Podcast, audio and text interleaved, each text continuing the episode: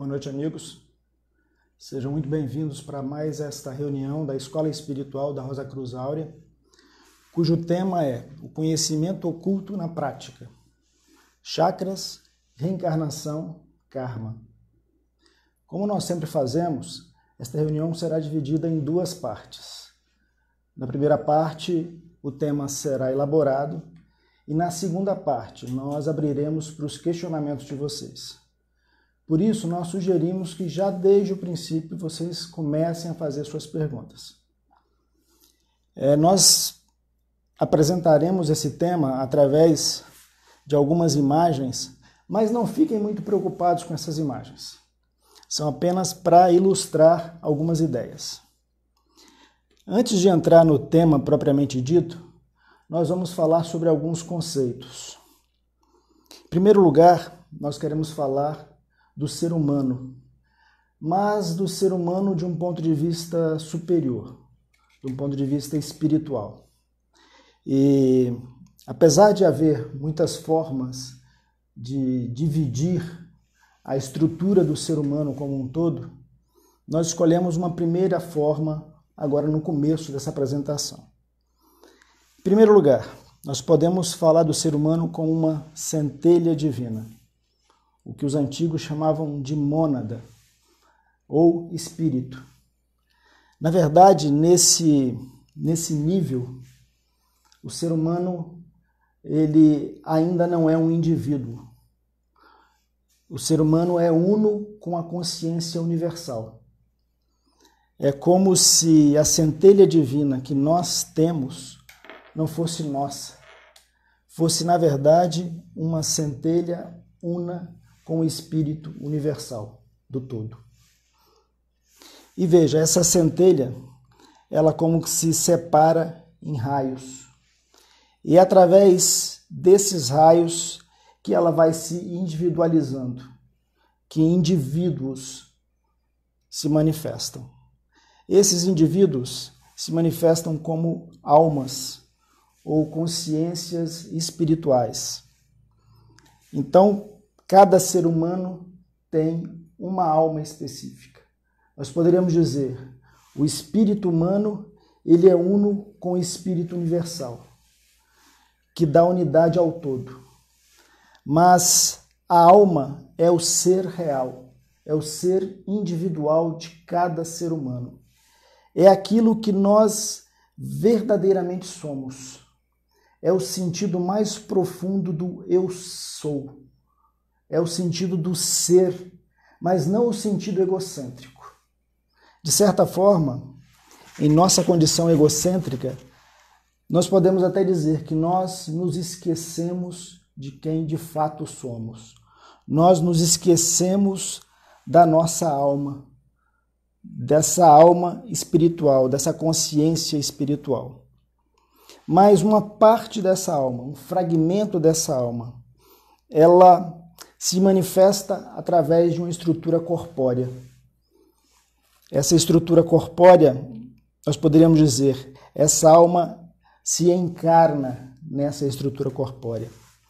Mas nisso, ela se restringe e acaba esquecendo sua natureza real.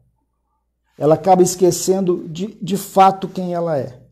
Essa estrutura corpórea são como vestes, são como é, vestes que envolvem a alma. Nós podemos dar um, um exemplo. Quando um mergulhador precisa entrar em águas profundas, ele coloca aquela roupa especial, o escafandro, e mergulha dentro dessa profundidade. É, e utiliza aquela veste porque ela é útil naqueles domínios. Mas o mergulhador, ele se diferencia de suas vestes. No nosso caso, é, o que aconteceu é que nós nos confundimos com as nossas vestes. E, com, e o que são as nossas vestes? As nossas vestes é a nossa mente com nossos pensamentos, são as nossas emoções, é a nossa vitalidade e é o próprio corpo físico que nós temos.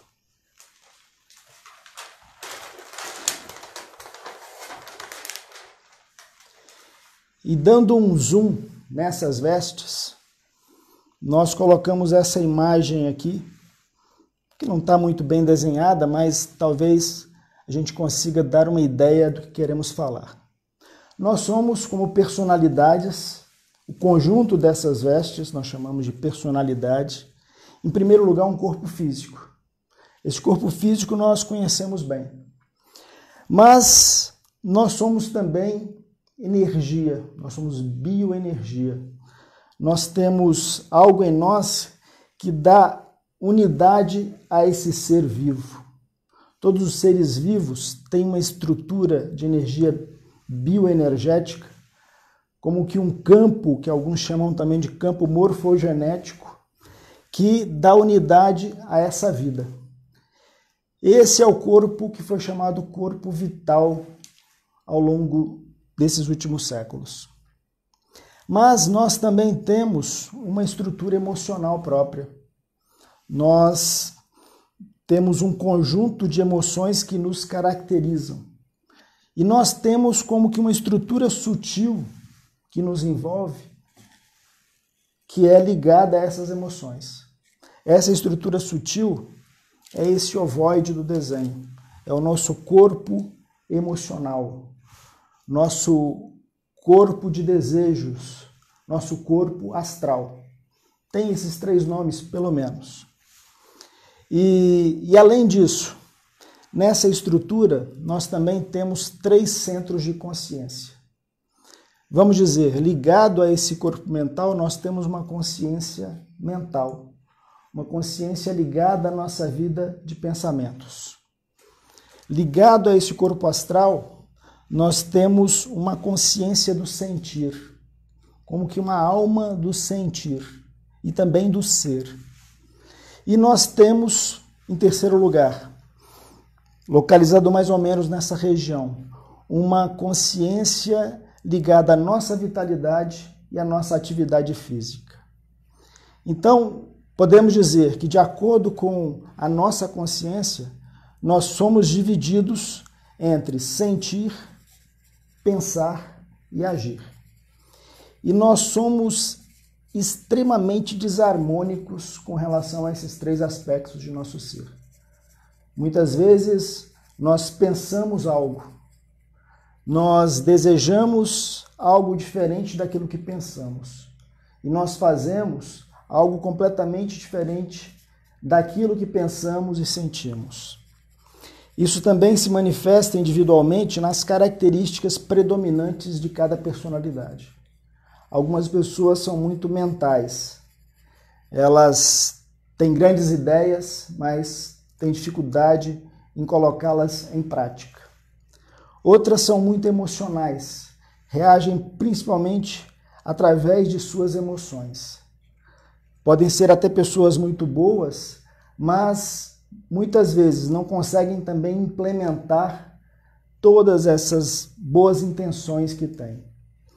E outras pessoas são do tipo agir, do tipo ação, que muitas vezes são como tratores que passam sobre tudo e todos é, sem levar em consideração nem o pensamento nem o sentimento.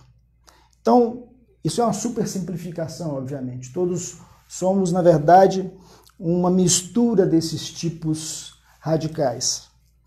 Mas o fato é que, com relação ao triângulo da nossa consciência, o triângulo da nossa alma natural, nós somos extremamente desequilibrados. Um outro aspecto que a gente é, deve falar com relação ao título, ao tema que foi colocado, é que desde a antiguidade esses corpos sutis, eles foram como que categorizados ou identificados de acordo com alguns órgãos que fazem parte deles, que, foi, que foram chamados na antiga Índia de chakras ou cacras, cuja tradução é rodas. São como que rodas de energia que nós temos. Na literatura esotérica mundial, muitas vezes é dito que esses, esses chakras pertencem ao nosso corpo etérico. Às vezes é dito que pertencem ao nosso corpo astral. O fato é que nós temos pontos correspondentes em todos os nossos corpos. Por exemplo, há um relacionamento direto entre cada chakra e cada glândula de secreção interna. Então, de fato, esses chakras se manifestam em todo o nosso sistema humano, nos nossos quatro corpos. E esses chakras, em nossa condição egocêntrica atual, eles giram de uma forma egocêntrica. Ou seja, eles atraem muito mais energia do que oferecem. É um movimento que nós podemos dizer que é centrípeto. Ele atrai energia para si. Por quê? Porque nós somos seres egocêntricos. E o centro de nossa vida é o nosso eu. É essa falsa noção de ser que nós temos, de sermos egos separados de todos e de tudo. E por isso vivemos inteiramente para nossos próprios interesses. Então, essa condição egocêntrica se manifesta também nesse sistema sutil. Geralmente, é dito que nós temos sete chakras atualmente no Ocidente. Mas o fato é que, se a gente lê a literatura mundial de todos os tempos, às vezes a gente vai ouvir referências a cinco chakras. Às vezes é dito que o chakra superior não é propriamente um chakra, mas é um ponto de conexão com o espírito. É, às vezes outros chakras menores são acrescentados. Aí se fala que nós temos nove ou doze chakras, ou até 49 chakras. E teríamos, além dos sete chakras principais, outros 42 chakras menores. É, essas diferenças se explicam também porque quando nós falamos desses corpos sutis, do corpo astral, por exemplo, nós não estamos falando de corpos físicos que têm uma localização determinada em nosso mundo tridimensional. Então, o que nós conseguimos fazer é uma aproximação de uma imagem tridimensional de uma realidade que é muito mais psíquica do que material.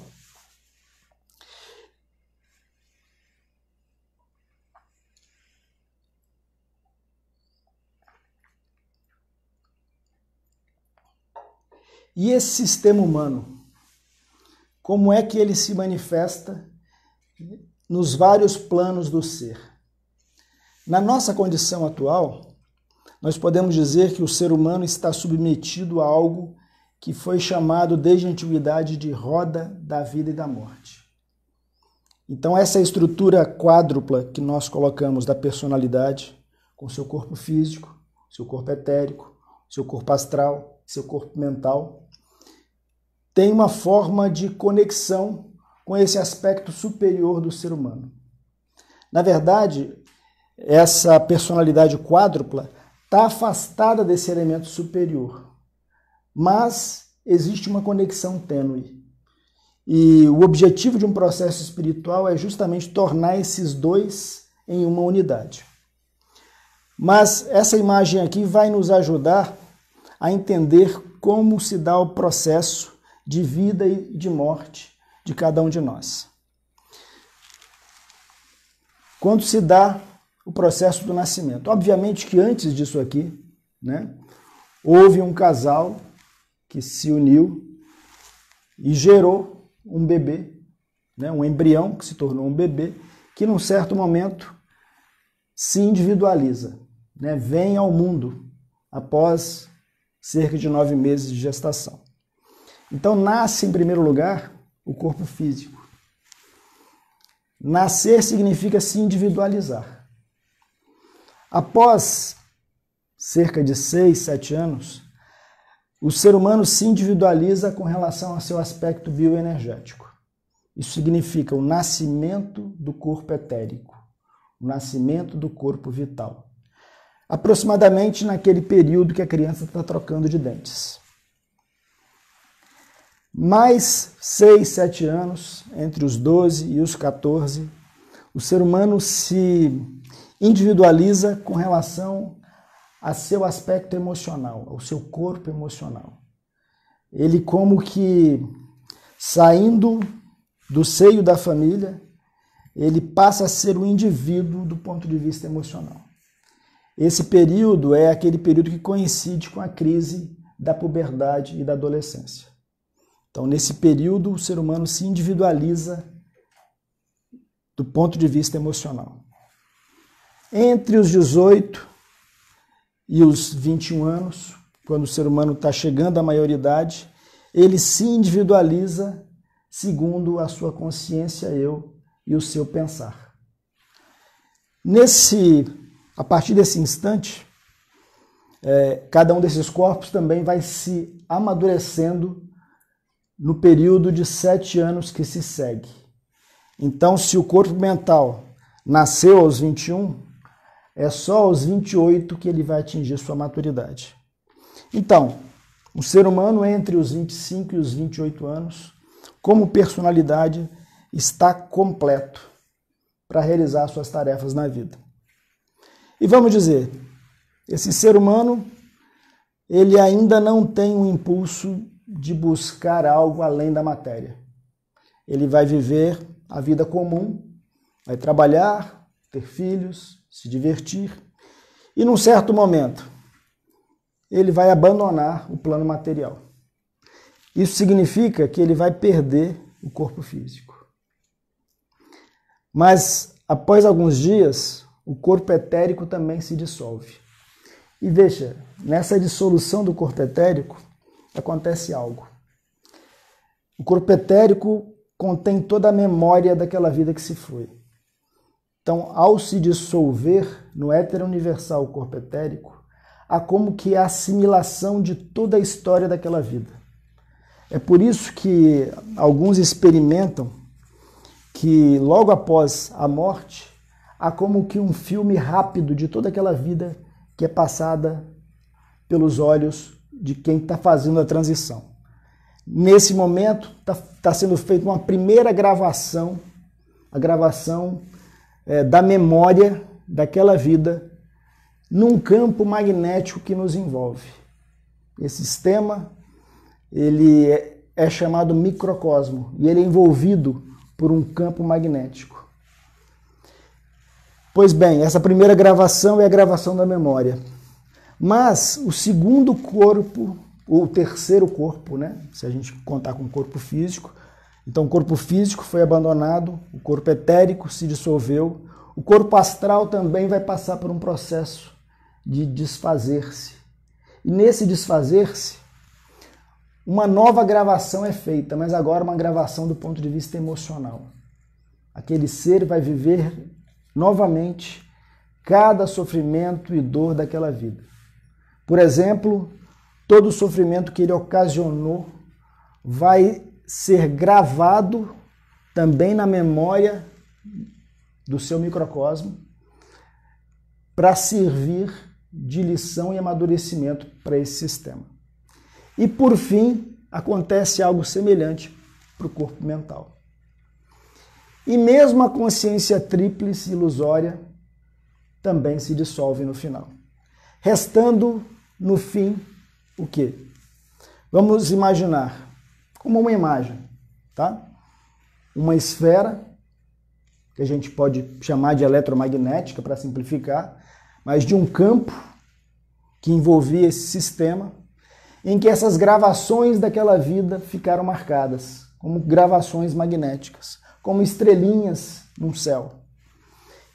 E no ponto central, o ser real, em seu aspecto latente. Esse ser real contém a consciência pura original, a sua potencialidade de conexão com o espírito universal. E pode se desenvolver através de um corpo superior de consciência, um corpo da alma. Mas aqui ainda é apenas um potencial. Nós podemos enxergar como uma centelha aqui nessa região do coração. E esse sistema, graças às experiências que ele teve nessa vida precedente, ele adquire uma determinada vibração própria. E essa vibração própria vai ter afinidade com a vibração de um casal. Então esse sistema vai se conectar a um casal e todo esse jogo vai se repetir. Muitas e muitas vezes. E, e qual a função desse jogo? A função desse jogo é levar esse sistema a uma maturidade. É levar esse sistema ao conhecimento de que, na verdade, a personalidade sozinha, sem se conectar com o aspecto espiritual que está nela, vive uma vida sem sentido. Então, a personalidade, com seus quatro corpos, morre completamente. A alma natural, com seus três aspectos, morre completamente. Não existe reencarnação para esse sistema da personalidade. Mas esse é o aspecto ilusório do ser. São as vestes do ser com as quais o ser se identificou. É como se a cada noite o ser tivesse um sonho. Sonhasse numa noite que é um cavaleiro medieval, na noite seguinte que é um bancário e por aí vai. Cada um desses sonhos é uma vida. Mas aquele que sonha que está por detrás, o ser real, ele está para além de todos esses personagens que ele vivencia em sonhos. Então, vamos tentar responder a seguinte questão: Existe vida após a morte? Depende. Para a personalidade, existe uma vida muito transitória. Mas para o ser real, para o princípio espiritual, para aquilo que digamos, nós de fato somos, existe uma vida que não está sujeita ao tempo. E essa vida permanece. Então, ao que nós já colocamos aqui em cima e vamos repetir. O que resta ao final dessa dissolução dos corpos? Resta esse campo que nos envolve, que está representado por esse círculo, com a gravação kármica representada por essas 12 estrelinhas. Essa gravação é a consequência dos atos dessa vida que passou e de várias vidas que passaram. E, e, na verdade, mais do que os atos, essa gravação é consequência da intenção por detrás de cada ato. O fator vontade, o fator da intenção atrás de cada ato é o fator preponderante na gravação desse karma, dessas gravações magnéticas, dessas estrelinhas nessa imagem aqui. E no centro, nós temos o princípio espiritual, que potencialmente contém uma consciência superior, um corpo da alma, que é Manas, uma alma espiritual, que é essa consciência do ser real, daquilo que é o eu real em nós, e o espírito universal, que nos contacta através dessa alma.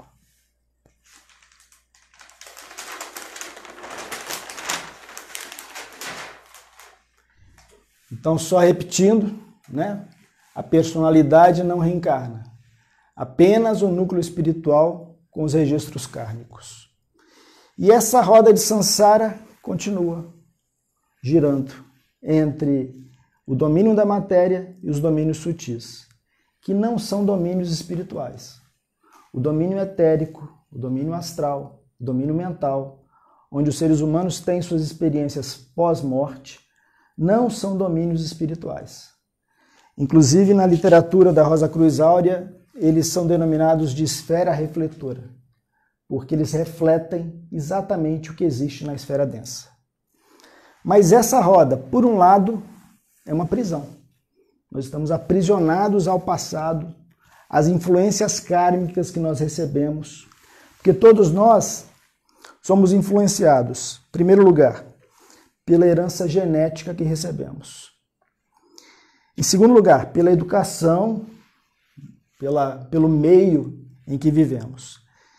E em terceiro lugar, até mais importante, nós recebemos essas características muito individuais que vêm do karma, que se manifestam como tendências, por exemplo, que são os resultados dessas experiências de vidas anteriores.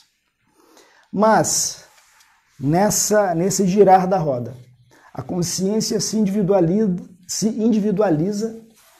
Esse é um dos propósitos dessa roda, levar a consciência a se reconhecer como um indivíduo. No começo ainda com uma noção ilusória de uma identidade egóica separada, mas que é, digamos, o início do caminho para descobrir o que de fato somos. E esse, e esse o que de fato somos essa transcendência que vem após essa individualização, que é esse despertar para a unidade. Então, nesse giro da roda, o ser humano chega a um ponto em que, de certa forma, ele esgota suas experiências na matéria bruta. Ele vivencia muito do mundo e passa a buscar algo que esteja além das, experiências na matéria bruta nasce o buscador da verdade.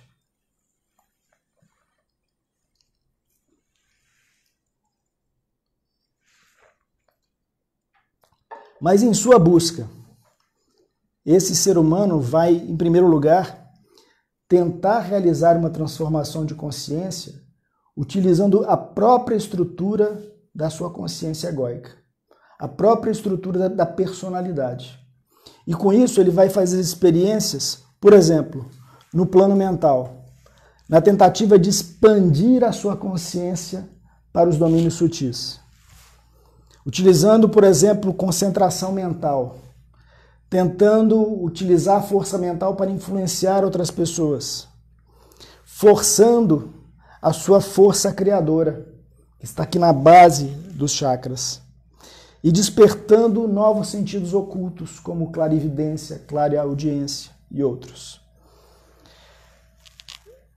Do ponto de vista emocional, do seu corpo astral, ele vai, por exemplo, procurar dividir a sua consciência e tentar ter experiências nos domínios sutis com a sua consciência normal de vigília fazendo aquilo que é chamado de projeção de consciência ou viagem astral. Ou vai tentar forçar os seus sentimentos, olhando para dentro de si, reconhecendo os seus defeitos emocionais, ele vai, através de tentativas forçadas, buscar mudar aquilo que ele sente. Do ponto de vista do santuário da ação, ele vai buscar, por exemplo, manipular os meridianos de energia para realizar a cura para si e para outras pessoas. Vai fazer, de forma geral, tentativas forçadas de silenciar o eu. Percebendo o ruído interno em que ele vive, ele vai sentir a necessidade de silêncio. E, num primeiro momento, vai utilizar técnicas, métodos exteriores para, com o eu, tentar vencer o barulho do eu. Isso não traz resultados permanentes. Ele cai muitas vezes sob a dependência de terceiros, porque nessa busca, muitas vezes, ele se liga a um mestre, a um guru, que diz que é simplesmente segui-lo e obedecê-lo que levará ele a uma transformação de consciência. E mais, como ele está trabalhando no plano do ego, no plano do seu egoísmo, de seu egocentrismo, na verdade, ele intensifica essa rotação é, egocêntrica do seu sistema. Essa, essa rotação que faz com que ele assimile muito mais energia do que doe. Porque, na verdade, ele está trabalhando para o seu próprio ego, para a expansão para os poderes de seu próprio ego. Mas, no melhor dos casos, isso acaba levando a uma crise e, digamos, há uma segunda saturação. E essa segunda saturação é um beco sem saída. Ele esgotou as experiências até certo ponto no plano físico, esgotou suas experiências até certo ponto no plano sutil. E chega a uma crise de sua consciência egocêntrica. Porque a partir desse momento ele começa a perceber-se, ele começa a perceber a natureza ilusória do seu próprio eu. Ele começa a perceber os limites desse eu. Aquilo que, por exemplo, está descrito nas cartas de Paulo: o bem que eu quero, eu não faço, mas o mal que eu não quero, este eu faço. E nessa saturação, nesse esgotamento, de certa forma, e veja, isso significa que todo esse caminho não levou propriamente a um melhoramento do sistema. Esse ser não evoluiu para se tornar algo melhor de fato. Ele se tornou um ser saturado, esgotado, que percebe a própria natureza ilusória do seu ego. Mas isso é a chave para o início de um silenciar. E ele começa a ter a possibilidade de perceber o sonho em que ele vive. Hoje em dia, a gente encontra na, na literatura alguns livros sobre sonhos lúcidos, né, que tem a ver com aquela técnica de, de divisão da personalidade, de viagem astral. Mas aqui nós estamos falando de outra coisa. Imagine que se você desmascara o seu falso ego, você começa a ter sinais do seu eu real. E você pode começar a viver sua vida, que é um sonho, a partir da consciência lúcida do ser real. Isso é algo que é descrito no Evangelho como estar no mundo sem ser do mundo. E isso de certa forma, vai abrindo espaço interior. O próprio esgotamento vai abrindo espaço interior. O, o ser que se cansou de tanto pensar, de um pensamento que é, não para. Um pensamento que dá origem a outro, que dá origem a outro, sem um instante de silêncio. Da mesma forma, a vida emocional, essa, esse ruído constante mas essa percepção desse ruído, desse barulho mental, já é a prova de que existe um espaço interno de consciência que está para além da consciência da personalidade. É como se nascesse um observador que não está plenamente identificado com os seus instrumentos. É como se surgisse uma consciência superior à consciência egóica a essa consciência que está identificada com os quatro corpos. Então, essa consciência consegue perceber-se sem confundir-se com aquilo que percebe. Então, nesse silêncio, nesse espaço que vai sendo aberto, cada vez maior, à medida que se percebe mais, vai surgindo autoconhecimento, humildade, autodesmascaramento, o ego se desmascara e nasce uma percepção de uma dimensão interior superior a essa dimensão da consciência egocêntrica. É isso que, por exemplo, é chamado na literatura sagrada de voz do silêncio. É uma voz que silenciosamente passa a guiar a vida, a dar um certo direcionamento para a vida. E, e com isso, vencendo essa vida totalmente egocêntrica, nós começamos a inverter o giro desses chakras nos corpos sutis, que tinham uma ação totalmente centrípeta para dentro, egocêntrica, começa a ter uma movimentação no sentido centrífugo, de doar-se, de render-se, de unificar-se com tudo e todos. E nesse sentido, aquilo que era uma prisão, aquilo que levou a esse esgotamento, que é o karma, acaba se tornando um tesouro e passa a ser vivido com plena consciência. Porque cada experiência da vida se torna um instrumento de trabalho para o autoconhecimento, para autossuperação, para autorrenovação. E veja, todos toda essa questão egocêntrica é vencida gradativamente, mas sem utilizar os instrumentos da repressão e da negação. Na verdade, essa nova consciência que surge, surge como uma percepção que nada julga, que nada condena, que tudo aceita. Mas nessa plena aceitação superior, ela vence tudo.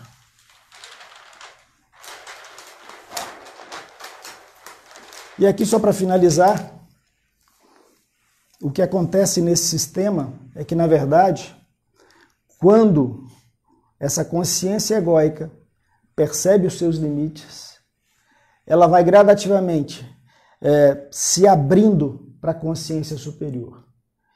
À medida que ela desmascara o velho ego, ela vai entrando gradativamente nos domínios do ser real, do eu real. Então, isso significa, na verdade, que ela está estabelecendo uma conexão entre a personalidade quádrupla e o ser tríplice superior, que é a alma verdadeira ligada ao espírito nela mesma. E nisso, ela vence os hábitos do corpo físico e etérico. Ela vence os desejos do corpo astral. Ela vence o intelecto. O intelecto continua tendo seu valor, mas ela passa a perceber com cada vez mais clareza os limites desse intelecto e que existe uma razão superior que vem desse corpo da alma, que está ligado à alma espírito. Então, dessa forma, volta a existir o homem cétuplo do princípio, com seus sete aspectos, cujo direcionamento central vem desse princípio espiritual, vem desse ser real, que por si só se manifesta como um amor, se manifesta no pleno agora de cada instante, se manifesta como uma unidade perfeita com tudo e todos, como uma bem-aventurança, uma consciência sempre presente e uma paz além de todo entendimento. É, acho que o essencial foi dito. E a partir de agora nós estamos disponíveis para responder aos questionamentos de vocês. Adelmo, o Rafael pergunta: a Sutra Sagrada incorpora os ensinamentos Rosa Cruz? Veja, o que nós podemos dizer é que o ensinamento que a Rosa Cruz Áurea traz não é um ensinamento que pertence à Rosa Cruz Áurea. É, inclusive, nós chamamos esse ensinamento de ensinamento universal. Nós nos consideramos um dos herdeiros desse ensinamento.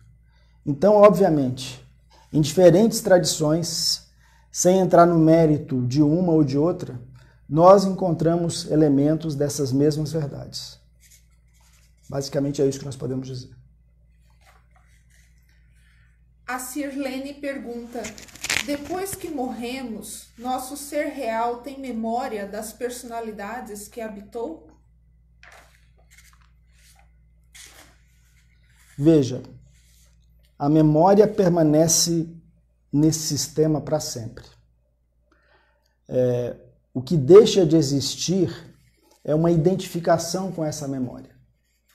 Porque hoje, quando nós vivemos a nossa vida, nós entre as várias identificações que nós temos, uma das mais fortes é com a memória. Porque nós olhamos para a nossa vida, para a criança que fomos, para o jovem que fomos, para o adulto que fomos,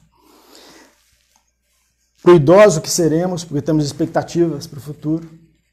E, e nós achamos que essas vivências as experiências que tivemos, as emoções que vivenciamos, as ideias que fomos amealhando, somos nós. Isso nos limita extremamente, porque nessa identificação, é, qualquer liberdade se esvai. Nós estamos presos ao passado. Nós estamos programados pelas memórias do passado. Então, se ao longo de um processo espiritual, em vida, nós nos libertamos dessas identificações, inclusive com a identificação com a memória, nós passamos a ser seres livres desse passado. A memória está lá, permanece como uma gravação, mas já não há identificação com a memória. Então, para o ser real, é isso que acontece. Ele percebe todos esses elementos que circulam em seu sistema, os pensamentos que circulam, os sentimentos que circulam, essa memória que é gravada. Mas ele é independente disso tudo. Ele sabe que é, ele é puro disso tudo. A Vivi pergunta: como podemos alinhar os chakras? Veja, a proposta da Rosa Cruz Áurea é uma proposta que não envolve métodos de maneira nenhuma. Não envolve técnicas. Porque técnicas e métodos, na verdade, são, são instrumentos dados à personalidade egocêntrica para tentar se superar, vencer a si mesma. E tudo isso é, sem um apoio de uma estrutura superior, que, digamos, é o elemento espiritual no ser humano, isso está fadado ao fracasso.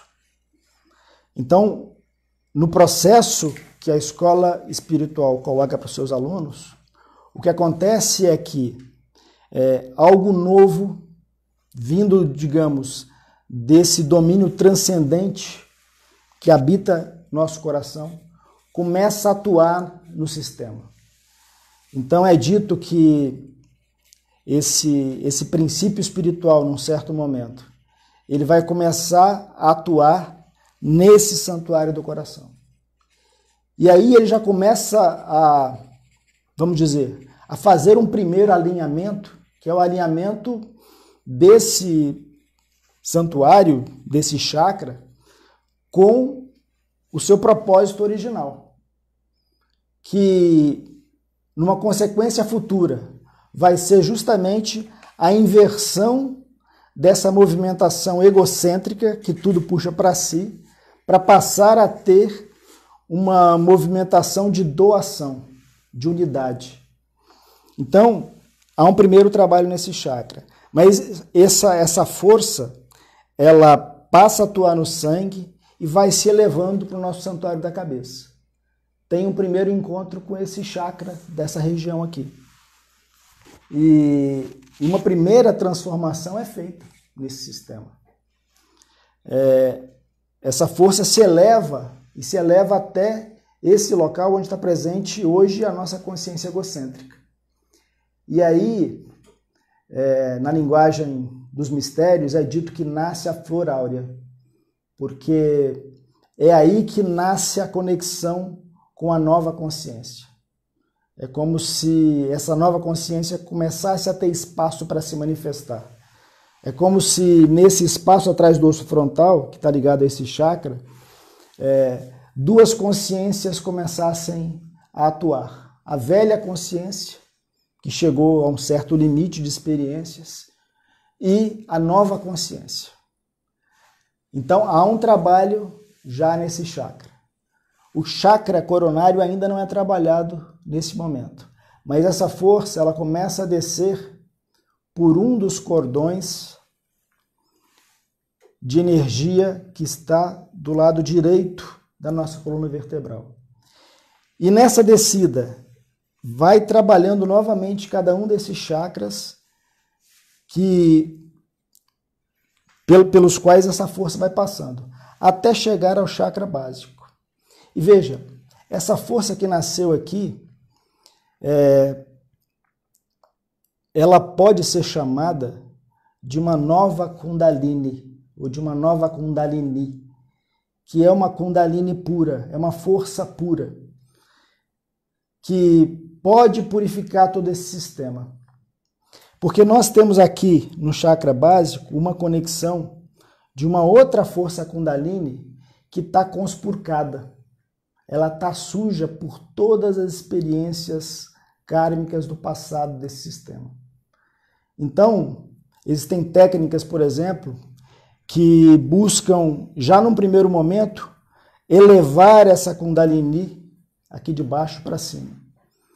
Que às vezes é mostrada como uma, uma serpente enrodilhada, que teria que se elevar até a cabeça.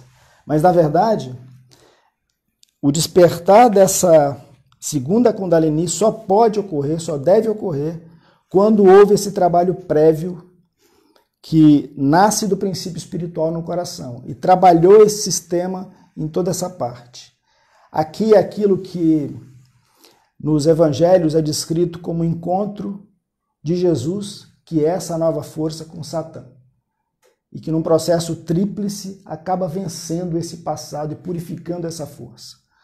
E aí sim, essa força purificada, junto com essa força do coração, vai poder se elevar pelo outro lado e aqui, de novo, à medida que passa por cada um dos chakras, esses chakras são renovados.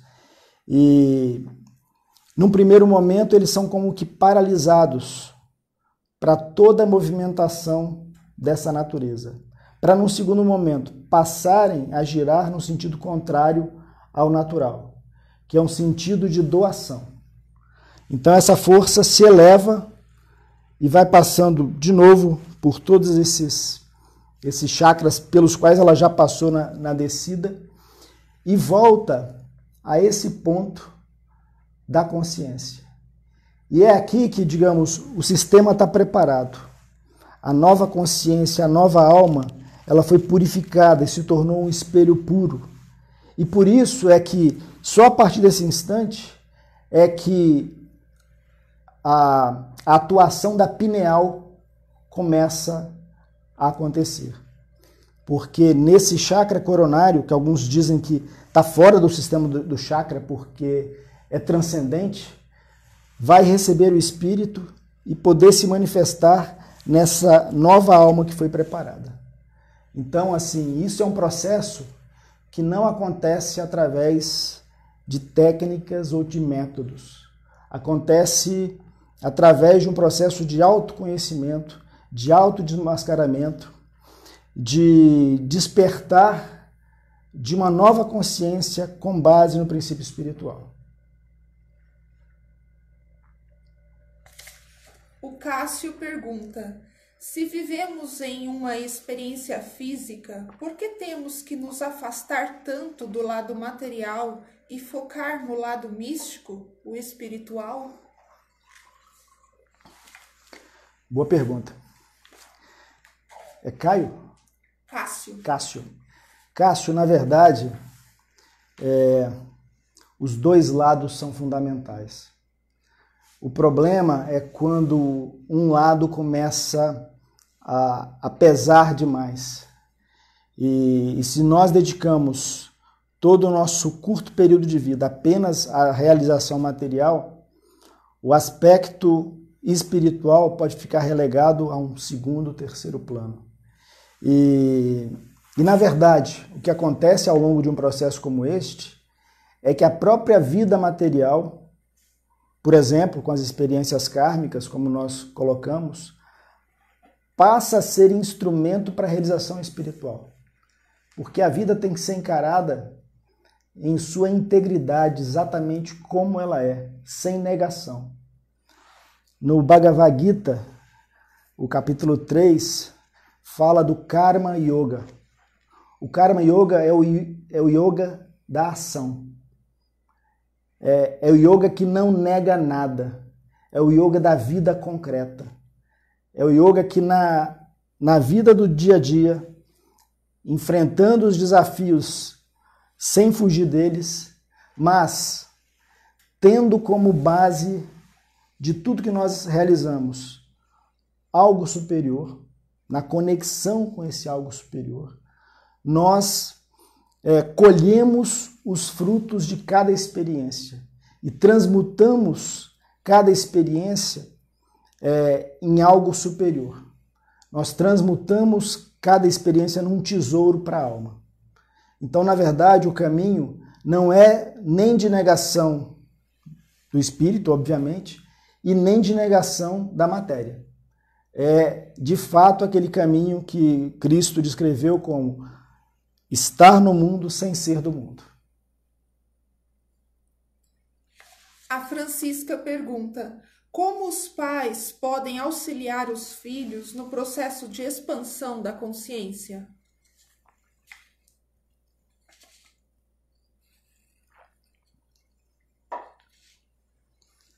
A melhor educação sempre é o exemplo. Um ser humano que vivencia um processo como este de transformação, em que ele ingressa nesse autoconhecimento profundo, em que ele desmascara todos os instrumentos do seu egoísmo, do seu egocentrismo, ele certamente vai irradiar uma condição diferente ao seu redor.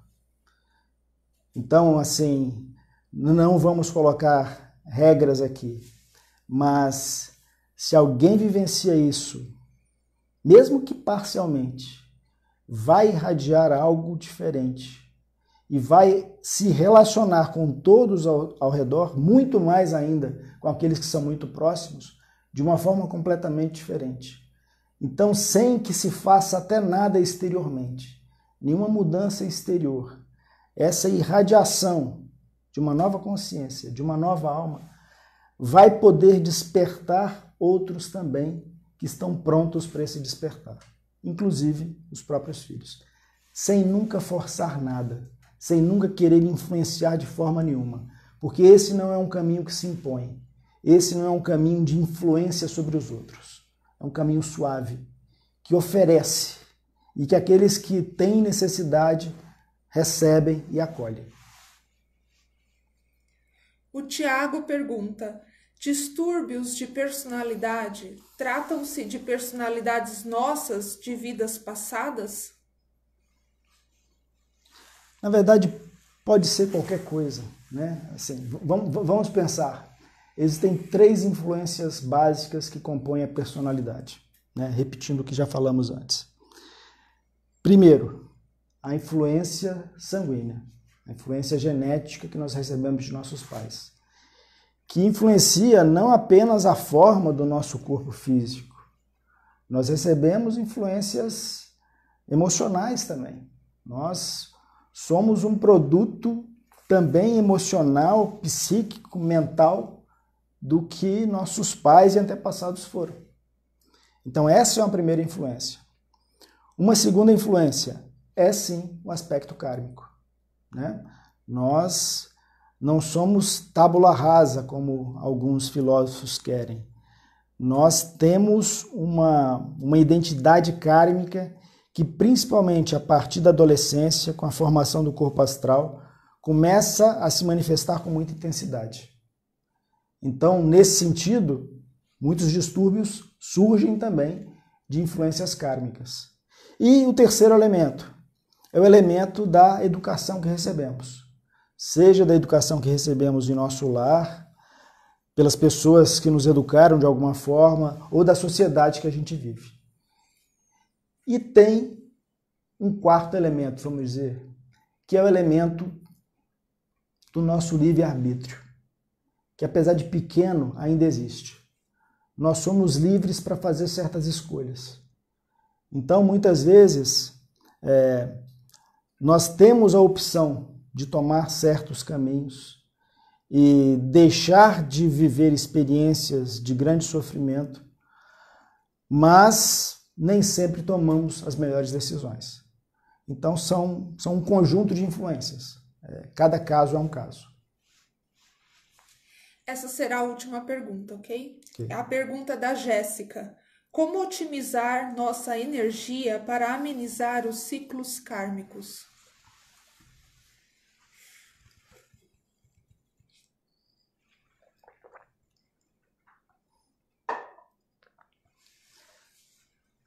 A questão sempre está na consciência. À medida que nós atingimos esse ponto de amadurecimento da consciência, que significa que já se manifesta em nosso sistema, ainda que não com muita clareza, é, aspectos de uma consciência superior, nós precisamos utilizar esses instrumentos. Por quê? Porque na vida comum, quando não há esse aspecto de uma consciência que percebe, nós somos levados pelos impulsos. Impulsos não apenas de fazer certas coisas, mas de sentir, nos emocionar, desejar mil e uma coisas. De um pensamento totalmente caótico que nós deixamos é, prosseguir sem controle nenhum. Então, quando esse elemento de uma consciência, de uma percepção, que consegue, em certos instantes, parar tudo. Imagine, no meio do ruído, no meio do caos, seja na vida profissional, na vida familiar, no trânsito, toda aquela preocupação, toda aquela ansiedade, todo aquele medo, por um instante, há silêncio. Não silêncio de uma paz total, mas silêncio de percepção eu vejo o ruído. Eu vejo a inutilidade do ruído. Eu vejo que aquela ansiedade aquela preocupação, por exemplo, não me levam a nada. Então, num primeiro instante, essa força de consciência, de nova consciência, talvez ainda não consiga mudar o meu estado de ser. Mas à medida que a gente prossegue, à medida que esse caminho avança, cada vez mais vai haver espaço interno para essa percepção, essa percepção sem julgamento, que vai abrindo espaços em nossa vida, espaços de silêncio, espaços de percepção. Isso, de certa forma, é, desacelera tudo ao longo do tempo. Num primeiro momento, a gente poderia até dizer, aparentemente acelera tudo porque as coisas ficam muito mais claras. Aquilo que estava escondido começa a ficar claro para a consciência. Mas essa própria clareza, a própria percepção do ruído, é que nos possibilita trabalhar isso e, na força dessa nova consciência, vencer esse ruído. Era isso? Obrigado, amigos. Espero que tenhamos trazido alguns elementos para as reflexões de vocês. E lembramos que essas atividades continuam a cada segunda-feira, então estão todos convidados para a próxima segunda, às 20 horas, estarem aqui conosco novamente. Então, boa noite a todos, até a próxima.